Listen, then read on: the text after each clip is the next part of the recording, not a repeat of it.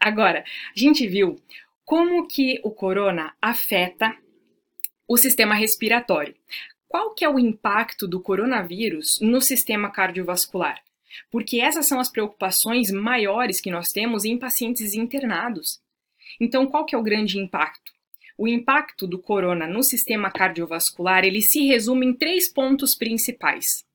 Os três desfechos: infarto agudo do miocárdio, insuficiência cardíaca e arritmia. Esse estudo muito belíssimo, muito bonito esse artigo do JAMA, e eles colocaram, resumiram a tabela de, das alterações cardiovasculares e os seus desdobramentos.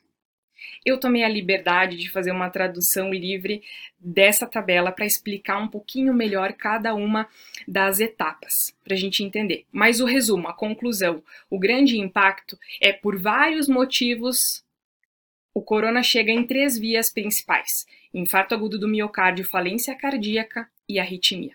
Agora a gente vai ver uma por uma. A primeira é o aumento do risco do infarto do miocárdio. O que que, por que, que tem aumento do risco de infarto, considerando uma infecção do coronavírus? Por que, que tem esse aumento? Primeiro ponto, na infecção viral acontecem algumas coisas. Ah, pode acontecer uma infecção vascular direta, e essa infecção vascular direta, porque a gente já viu que ele gruda no epitélio dos vasos lá atrás, ela faz um aumento da inflamação celular vascular dos vasinhos cardíacos. E isso, por si só, pode aumentar o risco de infarto. Segundo ponto, aumento, uma tempestade de citocinas, foi descrito no artigo, esse estímulo pró-inflamatório sistêmico. Isso promove ruptura plaquetária aumentando o risco do infarto. O estado da infecção viral, ele aumenta, ele induz a hipercoagulabilidade, que também pode cursar com ruptura plaquetária. Existe um aumento grande do estímulo simpático. Esse aumento grande do estímulo simpático vai fazer o quê? O aumento da demanda de oxigênio da parte cardíaca. Esse aumento da demanda com o quadro inflamatório geral do paciente faz aumento do risco de AM. Além disso, a síndrome do desconforto respiratório agudo com essa infecção viral, ela induz a um quadro de hipóxia, diminuindo o suprimento miocárdico. Então a gente pensa no coração do paciente. A gente sabe que o paciente com diabetes ele já tem um risco cardíaco aumentado por si só.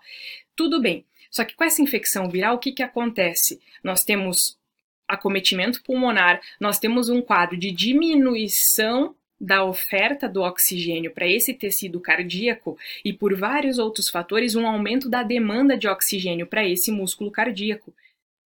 Olha só como que as coisas estão conectadas. Isso faz um aumento de AM nesses pacientes. Segundo ponto, qual que é a relação entre a infecção viral e o aumento do risco de insuficiência, de falência cardíaca.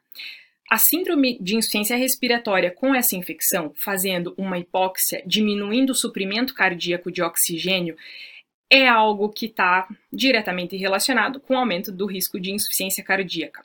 O aumento do estímulo simpático, o aumento da demanda miocárdica também vão culminar com um risco de falência cardíaca. Também é possível acontecer miocardite, necrose das células cardíacas. Isso vai aumentar o potencial de insuficiência cardíaca. O aumento das citocinas pró-inflamatórias, induzindo uma depressão de função cardíaca, infecção miocárdica direta, gerando a miocardite. Todas essas são possibilidades e são vias de patogênese onde o vírus pode influenciar diretamente uma insuficiência cardíaca. Não quer dizer que quem vai pegar o vírus vai desenvolver insuficiência cardíaca, mas através desses parâmetros a gente avalia o paciente como um todo, função cardíaca, pulmonar, glicêmica, tireoidiana, tudo. Terceiro ponto, como que eu tenho um aumento do risco de arritmias cardíacas? Pelo, pela indução de uma miocardite pelos efeitos pró-inflamatórios e o aumento do estímulo simpático, é possível que uma infecção viral possa cursar com o aumento das arritmias cardíacas. De todas as maneiras, a gente viu como que o vírus pode causar um impacto na função cardiovascular do paciente.